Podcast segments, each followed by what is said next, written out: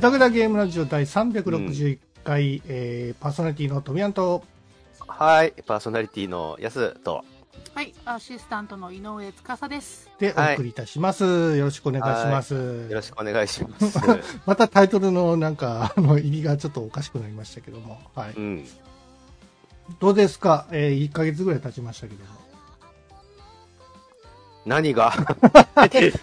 年が明けてから。いや、もうね、あのほら、大大雪の話、この前したっけ？大雪っても関東では降ってないじゃないですか。あ降りましたよ、積もりましたよ。あ、積もったけど、うん。あの、そもそも俺雪降った日、もう家に、家から外に出てないんで、あ、そうですか。うん、だから、あの、雪かきとかも特にしないまま終わらせることができたんですよ、地獄の。あ、そうです。よかったですね。うん。あれ、あの日さ、うん。あのー深夜になんか寒くなりますみたいな情報が流れて、東京都内は。で、そうですね。雪が降るかもみたいうんうなん情報と、あとなんか一部大雪警報みたいなのも出たのかな、確か。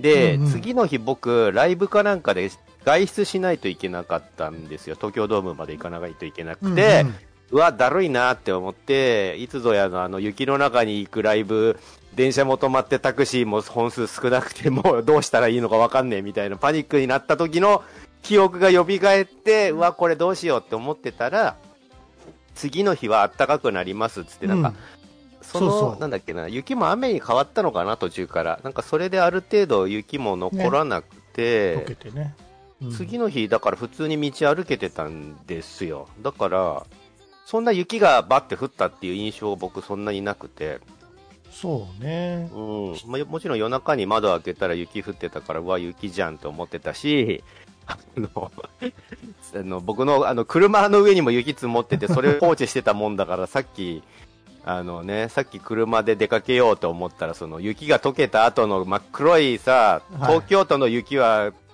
あれですよ、排気ガスを吸ってるから黒いんですよね、基本。その、排気ガスの汚れとか埃とかが混じってそてん、なに黒かったっけ？黒い、黒いあそ。それが溶けた後もう真っ黒なんですよ、車が。へーうわ、だから時間ないのに、綺麗にしなきゃ、つって、しばらく、久しぶりに車磨いたりしてたんですけそうど、なんですね。うん。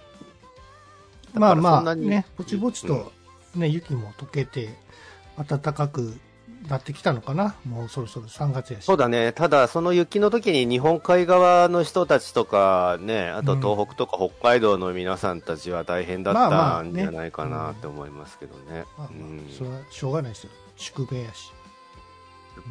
名やしで片付ける富谷さん、話題に出しといて宿命やしで片付けて、すごいな。まあいいけど。はいはい。で、まあちょっとあの、はね、いやどうせ天気のことなんか興味ないんだろ大 して。バレた？うん 天気から入った方がええかなと思ってる。うん雑な枕だよね。で、あの収録する前にね、まあまあちょっとそまあの、まあまあ。やすさんがお寿司食いに行ったって話してたじゃないですか。うん。あの、で回る、回るお寿司ねそうそうそう今話題のね。その話でちょっとね、僕、あの、この前、あの、餃子の王将行ったんですよ。餃子の王将でもなんか発生してた、ね、そうなんですよ食品パニック。そしたら餃子の王将はあれかな？ラー油の中に虫が湧いてた。そうそうそう。だから、タレとかあの辺の調味料がね、あの、なかったから、あれ、ないやんと思ったら、あの、テーブルって、あの、僕、レバニラ炒め定食好きやから、うんこれ頼んだら、あの、うんでレレバニラ炒め定食に餃子ついてくるじゃないですか。うん。あじゃあタレもついてくるんですよ。で、うんうんタレは袋に入って届けてくれたから、はいはいはいあはいー。これは例のあの、ツイッターで、とか、あの、迷惑動画上げてる関係上のことかなと思ってつぶやいたら、いや、それは違いますよと。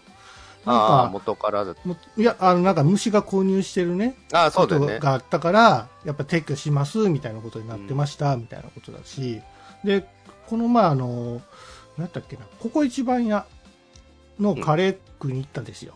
うん。そしたらね、やっぱりそこもソースがなかったですね。なるほど。僕はあの、カレーにソースかけるの好きなんで、あれ、カレーにソースないやんと思って、うん店員聞いたら、やっぱ持ってきてくれたから、あ、もしかしてこれあの、ペロペロくんの 仕業かなっていう影響が余波なのかなと思ってたんですけども、うん。こういうのはやっぱりあの、お寿司屋さんでもあったりするんですか？そう、僕今日その、イオンに映画見に行って、はい。あの、アントマンワスプの3作目見に行ったんだけど、え、もうやってんの？やってるやってる、今日から、今日昨日からかえな、今日から。今日、今日行けばよかった。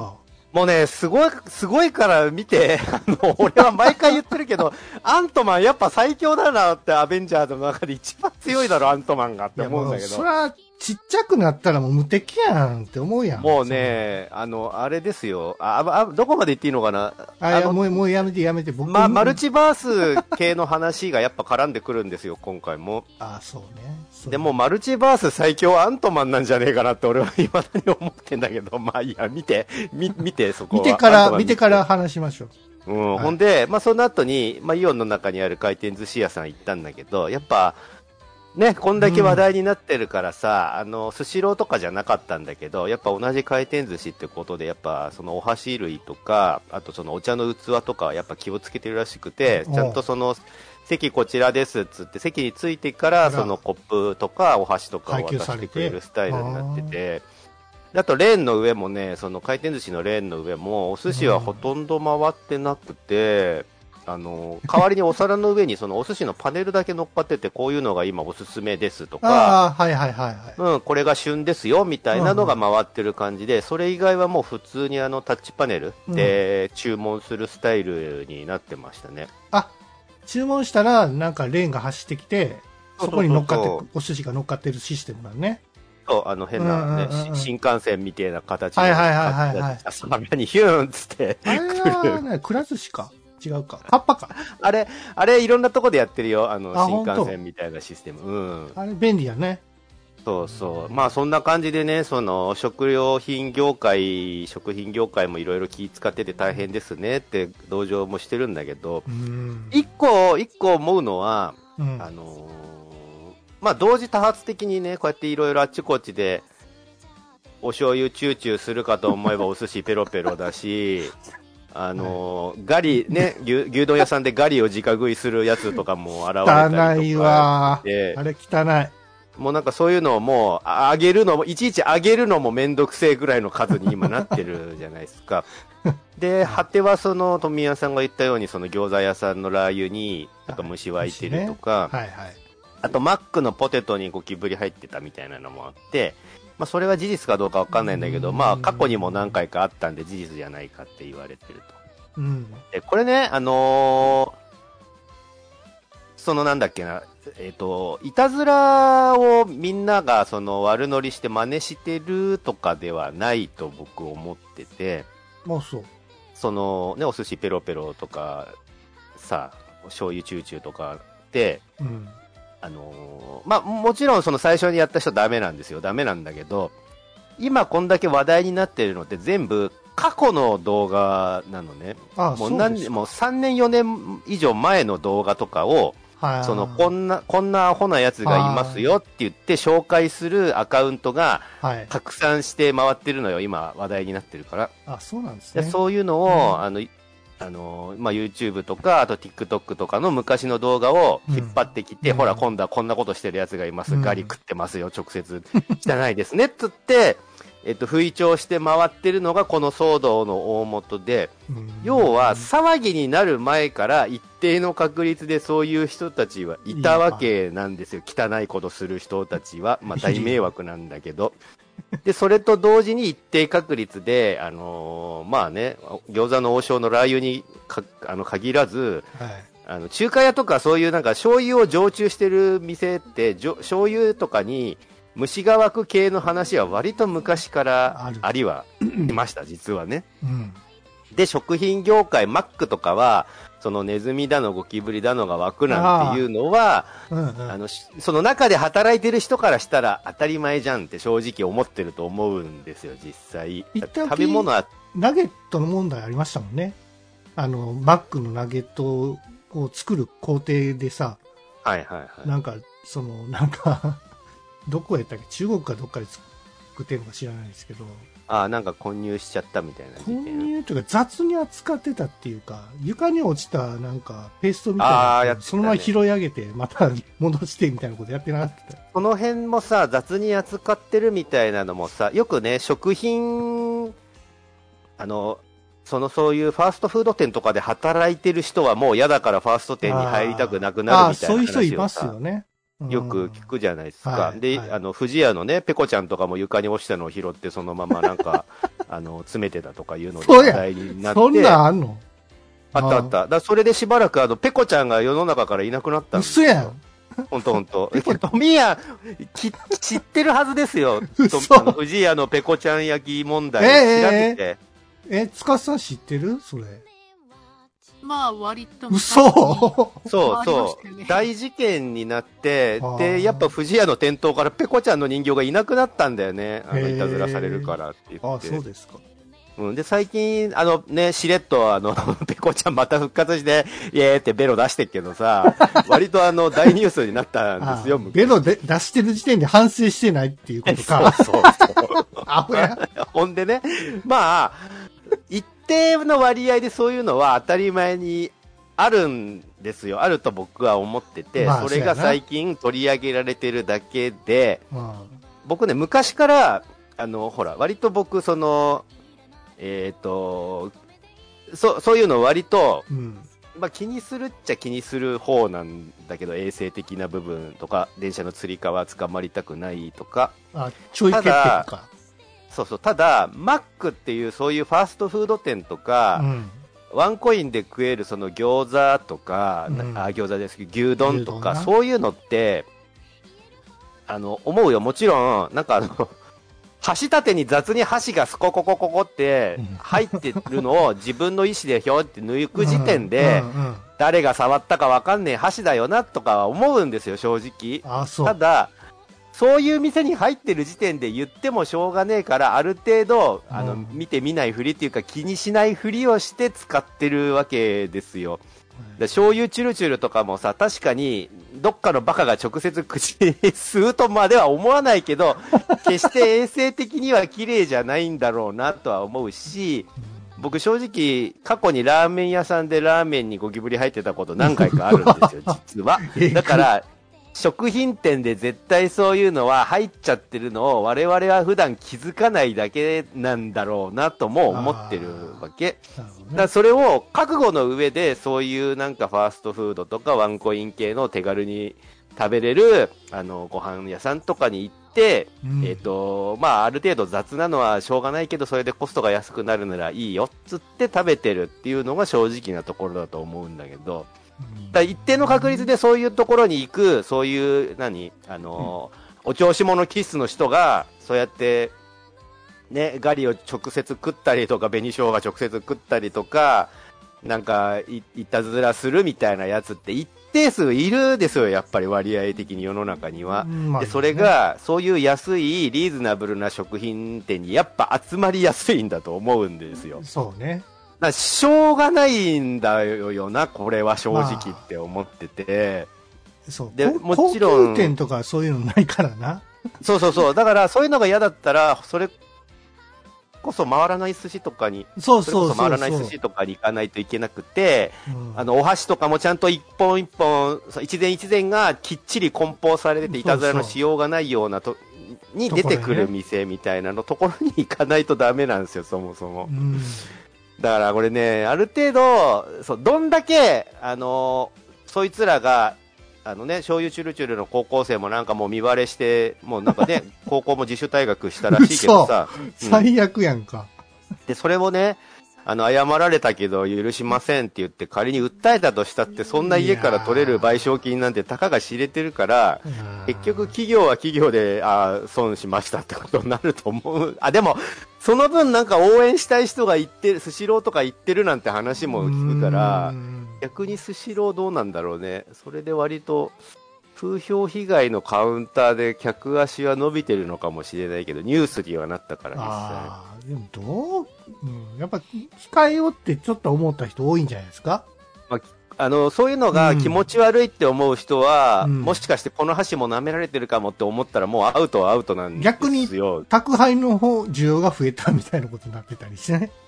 ああ、うん。でも宅配もさ、宅配も、その宅配の人の信用で成り立ってるから、もしかしたら途中でつまみ食いとかしてる可能性だって絶対なくもないじゃないですか、お腹食いちゃったからとか、まあ実際あの、ほら、雑に運ばれてきてなんか中が崩れてたみたいな話は割とそれはしょっちゅうやな。よく聞いたりするし、うん。だからなんかそういう信頼で成り立ってるものを疑い始めたらもうアウトだし、まあね。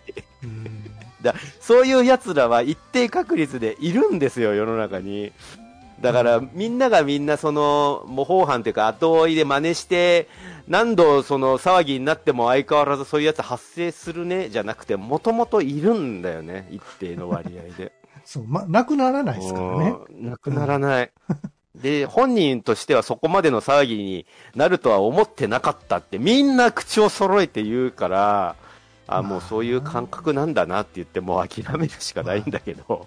ちょっといたずら感覚でやっただけやって感じですよ。そう。あの、うちは、まあ、動画撮ってる時点でダメなんだけど、うちわだけのネタのつもりで、うちわで面白がらせるつもりでやったのが、こんなに拡散されるとは思わなかったってみんな言ってんだけど、なんかその、先読みができてないっていうか、想像力がないっていうか、まあ、子供だからなんだけどね。それはもうしょうがないと思いますよ。そういうチュルチュルの子だってまだ高校生だからさ、アホなんですよ、基本。お調子者、お調子に乗っちゃうし、すぐ。でもさ、それと、うんそれをさ、スマホで撮ってるやつがお父さんっていうのがちょっと問題やろ。そうなの？お父さんだったの？あかんやろ。お父さんが止めろって感じや。うんあかんあかん、そんな。えーそう、だからね、そその、一定の確率で出ちゃうことなんじゃないのかなって僕は思ってるんですけどね。日本人はほら、綺麗好きやからさ、そうですよねやっぱりこう、ね、その辺ちょっと言いたくなったりするんですよ。ねあーまあまあ、わ僕は、からんでもないんです僕よは全然、そんなガリ食われてもさ、うん俺は別に、あのー牛丼好きやから、うん。吉野吉野家に行きますけど、うん。えーただ俺吉野家でそんなちっちゃい袋に来られても嫌やから、やっぱり、ああいう大きいね、あの四角い箱にガリをバンぶち込んでくれた方が取りやすいし、うんそうだね。ああいうの、ああいうスタイルで食いたいんですよ。そうだね。うん、だから、王将もそうやし、こういう小袋にも ももらってもさ、いやいやいや、酢とか、ちょっとちょっと足して俺のアレンジしたいやんか。わかるわかるよ。でけへんやん、そんなんして、してもらってもさ、そうだね。だ困るんですよね。う。うんん。あんまり騒ぎ立てんといてほしいんですよね、そういうのが。その分、企業さんの方でもそういうさ、手間のかかる準備をしないといけないし、うん我々利用者の方でも気軽さがなくなってしまうからさ、お手お手軽さがそうなんですよ。めんどくさくなってしまうから、まあ困ったことではあるなっていう、そのね、だから、常識、当たり前と思ってた常識に今までの我々の生活は支えられてきてたんだなってことですよ。そうですよ。それが常識外れのことをされる人が出てきちゃうと、だってさ、てカウンターの上に並んでる箸舐めるとは思わないじゃん、普通。それを面白いって思ってやるっていう人が出てきちゃうともう負けだよね、正直。子供はもうしゃあないって。うんあれ、大人がやったらあかんで、そんなの。お大人だったらダメ。あの、おでんツンツン男、懐かしの おでんツンツン男。懐かしい、おでんツンツン男がこん、あの、そのスシローペロペロ少年に向かってそんなことしちゃダメだって言ってたけど、お前だよって。お前が言うなってすげえ思ったけど、そうそう。だ昔からいるんですよね、そういう人はさ。なんかその YouTube とか TikTok とかでさ、うん。あのこんなことしちゃいましたっていうその自己承認欲求を満たす行為、うんうんうん。あの正直わからんでもないです。僕もそうだし、うんうんあの珍しい景色撮ったらあ珍しいねけものを見たら写真に撮ってこんなのは見れましたよっつってやっぱアップしたりするし、美味しいもの食べたらこんなの食べましたっつってアップして反応もらいたいなって思うし。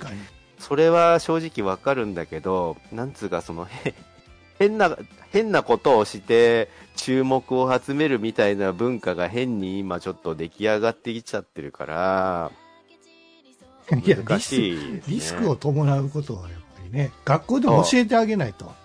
そう、だその、それ、そうそうそう、富谷さん、まさしくそれで、もしかしたら今やってんのかもしれないけど、学校でももっと厳しめに、そのうん。ネットリテラシー的なものの授業をした方がよくて、だな、じゃないと、本当そんな調子に乗った一本の動画だけで、うん。今後の人生台無しになっちゃったりすなるるから、ね。その、うん。そういうペロペロの子供みたいに、ね。地元の、地元ではいい、いい子だって周りで評判だったんですよ。って言ってたって、醤油ペロペロした時点でダメだろ うって思うんだけど、もうね、その子、もう今後一生醤油ペロペロがついて回る子だから、その子一生、もう顔も出ちゃってるし、厳しいな。ま、まずそもそも顔出しすんなって思うんだけどね、そのネットに、ネットに上がる動画で顔出しするんだ、そもそもって思うんだけど。まあね、そういうのを、だから、そういう危ないよっていうのをちゃんと教えてあげていかないとダメですよね、今後の子たちにはね。そうね。教育でね。ははいい。うん。はい。ということで。社社会派。たまに、たまに来るぐだらじ、社会派ぐだらじ。テーマ。なんかありましたっけ？なんか。あ僕ね、僕、この間、その、ほら、うん。雪降った時にライブ行ったって言ったじゃないですか。はい。ね、またライブばっか行ってるんですけど、あのーアイマスの合同ライブで、アイマス今5、5タイトルぐらいあるんですよ、アイマスのシリーズが。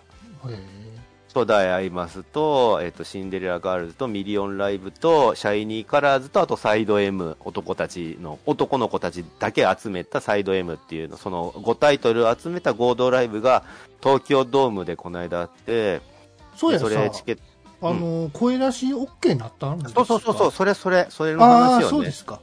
まさしく今しようって思ったんだけど、うんうん。その声出し OK になったんですよ。うんうん。で、その、ライブ決まってもあと数日ぐらいの時に、じゃあこれから声出し OK なねしましょうって政府からの発表はいがあっ。て、で、その、アイマスのライブの運営も、じゃあ我々のライブもその政府の方針に従って声出し OK にしますって、うわーっつってもう、アイマスのそのプレイヤーさんたち、プロデューサーって呼ばれてんだけど、そのプロデューサーさんたちがもうだ大喜びなわけですよ。あの、往年のあのね、ノリが帰ってきたっつってね、あの、コールも入れ放題だし、あの、歓声も上げ放題だし、もう、ジャンプもし放題だし、もう、楽しくて仕方ないわけですよ。ほで、僕もそのライブ行って、久しぶりに声出してコールとか入れて、あ、やっぱいいもんだな、ライブはこうあるべきだよな、って思って、まあそもそもそのコールを入れるようなデザインになってるんですよ、その曲が。こういうところにこういうコールを入れてね、みたいな、もうデザインに曲の時点でなってへて、えで、それをオタクがコール入れることで、あの、成立するみたいな形になってるのね、そもそもが。で、まあ、そもちろんそれコール入れた方が楽しいわけですよ、やっぱライブっていうのは。で、まあ、そのライブ自体はすごい楽しかったんだけど、うんあのね、不思議な状況に僕なって、あの、まあ、これどうしたらよかったのかなって未だに正解がわからないんだけど、うん僕そのアイマスのライブは、あのソロで行ったんですよ。ピンで行ったんです、一人で。は誰かと連番とかじゃなくて一人で行ったんですね。で、一人で行って、まあ、おとなしく一人で見て、まあまあ、あの、はしあのコールとか入れつつも、えっ、と、一人で、えー楽しもうって思って見てたんですですけい。ど、うんあの、隣の人が話しかけてきて、うんアイマスのプロデューサーさん、P さんが話しかけてきて僕に、え？で、あの、ああのプ、プレイヤーのことをプロデューサーっていう。あーびっくりしたアイマス界隈では。あ、そうですか。だあアイドルをプロデュースするから、プロデューサーさんって呼ばれてるわけですよ。プロデュースするゲームだから、アイマスっていうの。どこのだから席にいるかなと思って。だからみんな、あの、アイマスの、そのプロデューサーさんたちは、ちゃんとその、名刺を持ってるんですよ、みんな。え？あの、担当の名刺を持ってるんです、ちゃんと全員。だから名刺交換とかがあるんですよ、そのあ自分。で作ってるってこと？そうそうそうそう。あ、安さんもじゃあ持ってるの？俺は、だからそこまで、その名刺交換とかするほどのうん感じではないから、だから、あの、おとなしく見てよって思ってたんだけど、はい。一人で行って、あの、まあ一人でこっそり楽しもうって思ってたんだけど、はい。あの、隣の人がね、なんか話しかけてきてて、はで、僕、その、別にいいんですよ。話しかけられたら、あ、話しかけ、アイマス好きな人が話しかけてくれてるんだろうから、うん。なんかね、最初独り言なのかなって思ったんだけど、どう見てもこっちに向かって言ってたから、はい。あのーい今の演出良かったっすよね、みたいなのとか、うんああの子可愛いっすよね、みたいなことをこっちに向かって言ってきてる体だから、あのーまあ、せっかくそのコミュニケーションを取ろうとしてくれてるし、席隣同士だから、やっぱアイマス好きなもの同士として僕もそれなりにじゃあ反応を返さなきゃって思って、うん。あのーまあでもタイミング良かったですよね。あの、声出し OK になって、やっぱノリ違いますもんねって言ったら、その人が、ああ、ちょっとあの、僕耳が、あの、鼓膜が破れてて、みたいなことを言って、なんかよく聞こえないんですよ、みたいなことを言ってたの。で、僕それ、あ、うんライブのノリが楽しすぎて、うんその騒ぎがすごくて鼓膜が破れちゃったよっていうギャグなのかなって最初思って、はい。1回目はスルーしたんです。はい。で、で、しばらくしてまた曲聴いてたら、あーまた話しかけてきて、その人が。はやっぱいいっすよね、合いますわっていうようなことを、こにょこにょこにょこにょってずっと言ってきてて、その曲と曲の合い。間に。うん。で、僕も、じゃあ、せっかくだからまたコミュニケーション取ろうと思って、なんやかんや、さっきの、さっきのあの、出てたユニットとかすごい、あれで、あの中に僕推しがいるんですよ、みたいな話をほにょほにょって言ったら、はい。またその人が、ああの、僕、鼓膜が破れててよく聞こえないんですよっていうの。なんかね、僕が返す言葉がほぼほぼ聞こえてないっぽいんですよ。あの、僕が、あの、話しかけられたから返してる、その反応として返してる言葉が、ごめんなさい、ちょっと僕、鼓膜が破れてて聞こえないんです。っていうわけよ。じゃあ話すなよって感じそう、そう、そうなんです。これね、難しいのは、何やねん。耳痛い、あの、僕割と、隣同士だけど、あの、会場で割と結構歓声とかもあったから、そこそこでっかい声で話、返事はしてたんですよ。返してたんですよ。そのはいはいはいそれなりのボリュームで。で、うわーちょっと今僕耳鼓膜破れててよく聞こえないんですよって言われたら、もうそれ以上でっかい声は出しちゃいけない感じになるじゃん。耳を痛めてるわけだから。ほう逆にだから聞こえ、聞こえないんですって言われちゃうと、それ以上のでっかい声で話しかけるのはもうはばかられる感じもしたし、はい。いや、そもそも聞こえないのになんで話しかけてくるんだろうかって思って。不、思議。それがね、2回続けてあって、2回とも、ごめんなさい、僕ちょっと耳鼓膜破れてて、よく聞こえないんですよって言われたから、あれ？これ、じゃあ俺どうするのが正解だったのかなって思ったんだけど、それは無視しときゃいいんじゃないですか？でも、こっち向けて、その、同じアイマスのライブでね、同行の死として隣り合わせた人が、うん話しかけてきてくれたのに、何も無反応っていうのはありえないんですよ、僕としては。鼓膜どっちが破れてるのってあの、僕の。の側です。違う。あ、僕の側の耳を押さえて言ってたから、あじゃあ、こっち側の耳、ちょっと鼓膜が破れちゃっててっていうのを、あじゃあ本当に破れとんねやな。本当に破れてたらしいんですよ。だから、このライブで破れたっていうギャグとかじゃなくて、はいはい反省がすごくて破れちゃいましたよって、じゃなくて、もう前々から鼓膜を痛めてて破れてて、こっち側の耳聞こえないんですよっていうアピールを、僕が返事を返すたびにしてきてて、ちょっと聞こえないですよね。座席言うから、座席入れ替えろ。あ、それしてる、すればよかったのかな。うん座席入れ替えりゃええやんか。反対側の耳に聞こえるようにすればよかったな。そうそうそううわーもうね、それ、何なんだろう、このやりとり。じゃあ、じゃあ、ちょっと座席交代しましょうかみたいなことで言ったそられを聞かせて、気を利かせて言えばよかったんかね。うんじゃあ交代しましょうか、つって。そうそうそう。それちょっと気づかなかったわ。うんそう、だから、聞こえないのに、自分は聞き取れないのによく相手に話しかけられたな、その人って思って。うん、な声僕の声がちっちゃいとかだったらもうちょっと声張るとかもできたんだけど、そこそこでっかい声を出してる時に、鼓膜が破れてて、みたいな言われてたから、こ声をでっかくする、してほしいわけでもないんだろうなって思って。そアイマスってナムコのゲームやったね。う。バンダイナムコですね。バンダイナムコエンターテインメンツうん。そっかそっか。アイマスね。うんえーいいね。あの、なんかちゃんと声が出るようになって、出せるねね、環境で。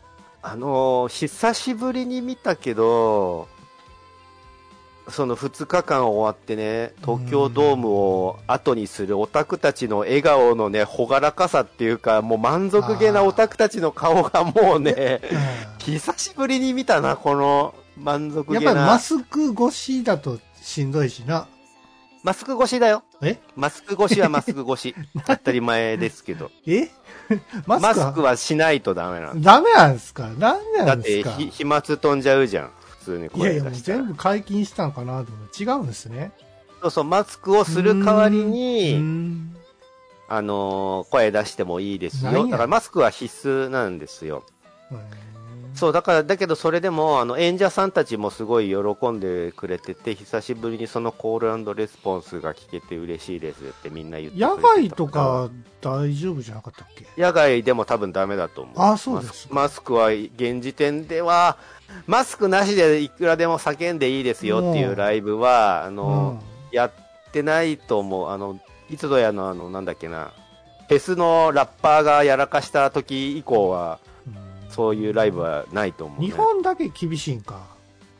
もう海外だったらもう全然そんなん関係ないみたいな感じやし。関係ない代わりにバンバン死んでってるけどね。いやいやい中や。国、中国とか偉いことにな中国偉いことになってて、今あの、ワクチン打ってないからやんか。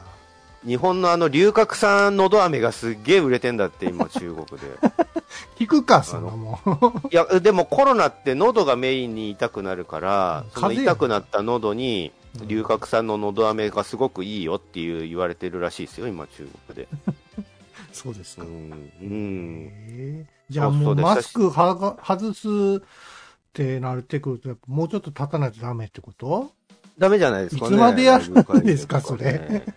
あの、まあ、外歩くのとかはもうね、マスク多分大丈夫になってるんじゃないかなと思うんですけど、まあ、自己責任で、んマスクするな、してもしなくても、どっちでもいいんじゃないですかね、今だったらね。ううんん。まあまあね、もうじきあの花粉症とかも来ちゃいますけどね。ああ、そうそう、ね花粉症ね。うん。それだったらまたしないと感じな。そうそう、まあ、どの道ですよね。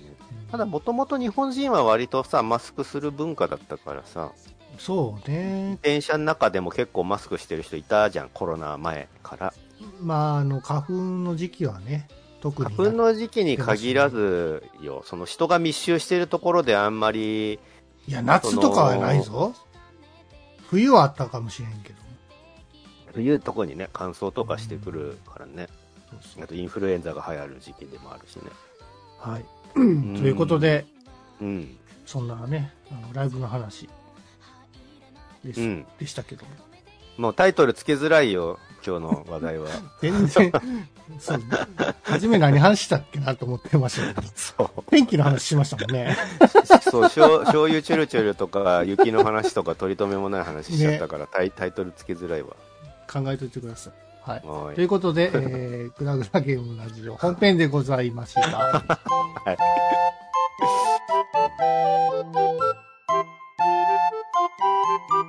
グダグダゲームラジオ